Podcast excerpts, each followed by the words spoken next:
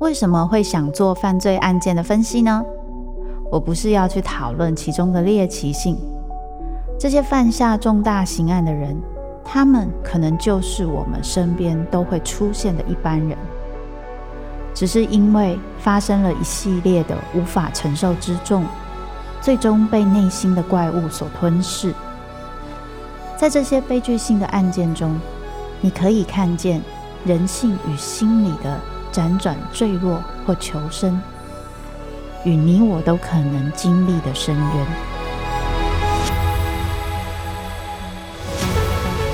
我是周慕姿，我的全新订阅节目《周慕姿读犯罪脚本》，被恶魔追逐的人，带你从心理学的角度探索人性的黑暗面，以及他们内心始终没说出口的挣扎。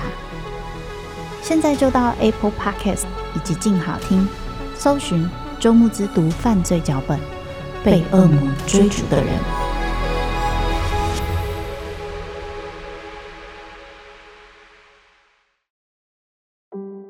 他故意把垃圾袋弄得沙沙作响，一定是习惯了嘈杂的环境才会这样。就近的安洁之所，人在立定志向时，往往都是不知全貌的。往圆山饭店的通路上，已经车水马龙，有些像汽车在行进中陪伴。在独处时对话，随时随地用声音滋养生活。一周听一本有声书，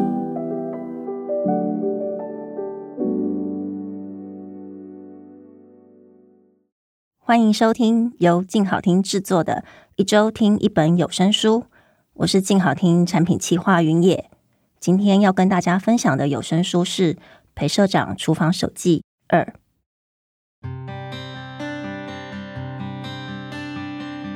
裴社长厨房手记二有声书由作者裴伟亲自朗读，分为上下两本。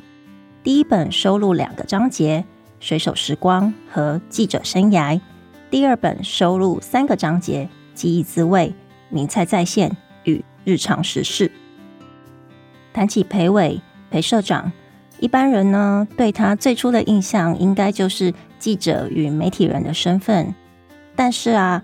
二零二一年，他出版了《裴社长厨房手记》之后，大家突然发现他不但会写，而且非常会做菜。而二零二二年继续推出的《裴社长厨房手记二》，基本上呢是延续前一本的风格与安排，但故事内容可说是比前一本更加精彩有料。为什么说它精彩有料呢？这本书的第一个重头戏是水手时光。这是裴社长回忆他在海洋大学毕业之前，在长江船上当实习水手，游走世界，吃遍美食，最后决定要以记者作为职业的年轻岁月。录音过程中，我与录音师德伟感受到裴社长有别于平常的一面。会这么说，大概是因为当时我们跟他初次合作。但是相处久了之后呢，我们发现其实他是一个非常活泼的人。举例来说，他在《巴西窑烤》这篇文章里面，会自己俏皮的去模仿船上水手长在抵达巴西之前那种寂寞难耐的声音。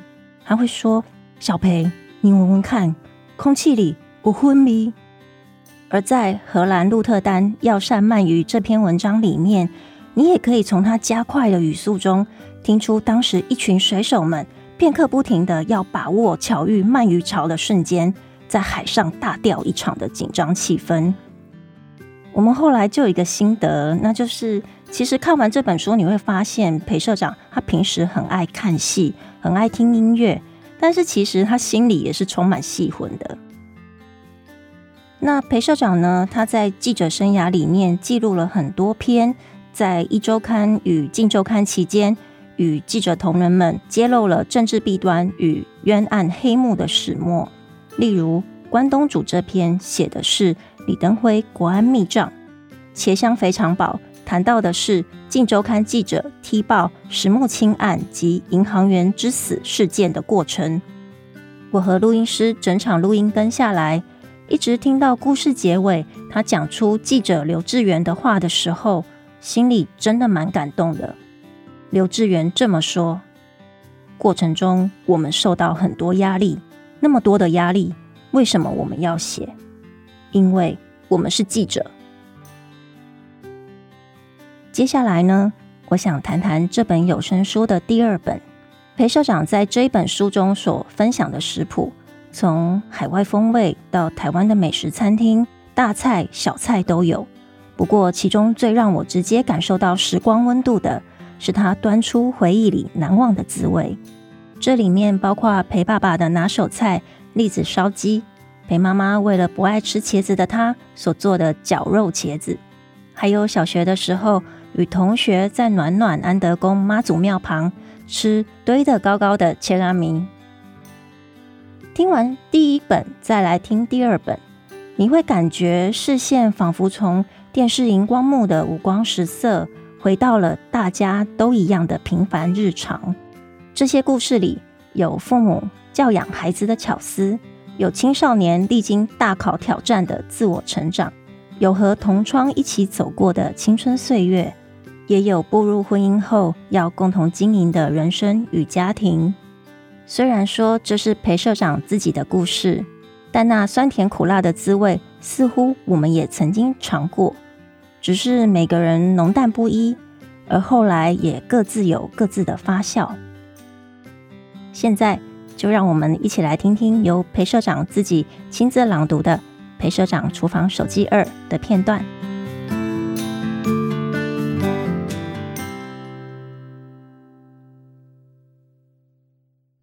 裴社长厨房手记二：那些水手的浪游时光，动摇国本的报道幕后，以及超美味料理的人情故事下部。作者裴伟，静文学出版。由裴伟为你读书。天才日本料理白玉凉笋。夏天。真是吃凉笋的季节。那天和朋友在开封街天才日本料理吃今年第一尾黑尾鱼，吃着吃着，老板上了一份凉笋，颜色宛如和田白玉，入口清凉冰甜，像接汁水梨，实在太好吃了。台湾产笋，端午节前后的绿竹笋，简直是水果。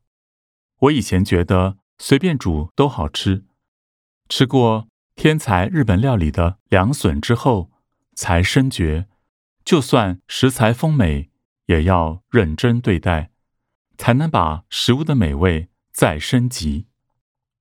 于是我又厚着脸皮问天才的师傅：“凉笋那么好吃，是怎么煮的？”师傅看了老板一眼，老板没有表情。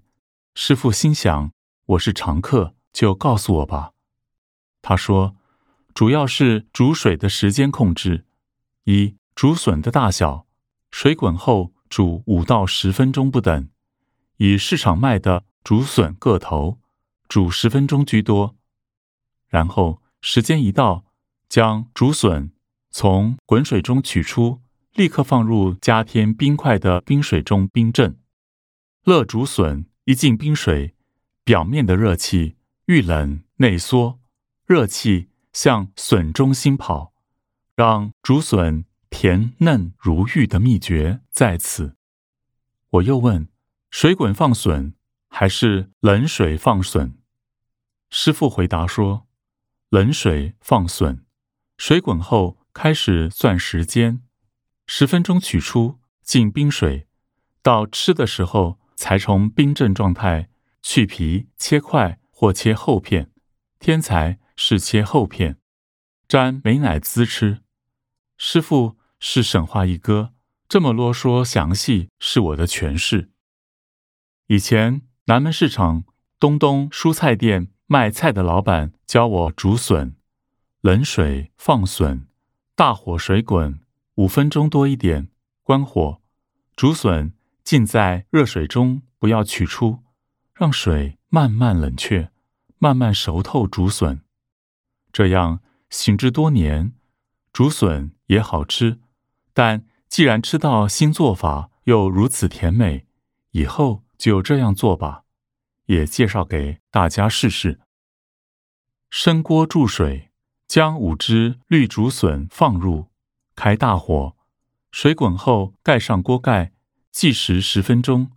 另用一不锈钢大盆，放进冷水及大量冰块，十分钟一到，将竹笋取出，立即浸入冰水中。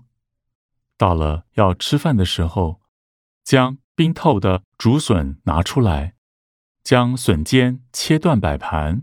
然后划一刀，剥下笋壳，削去老皮，对切后切厚片装盘，另挤一碗美乃滋作为蘸酱。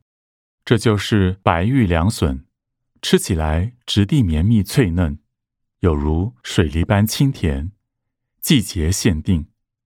当然，这也是因为台湾有品质如水果般的绿竹笋，才能有如此美味。想来。实在要惜福。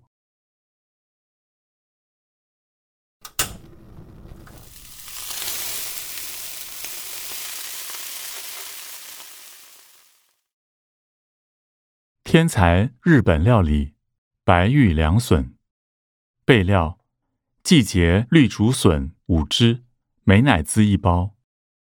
做法：一、生锅注冷水。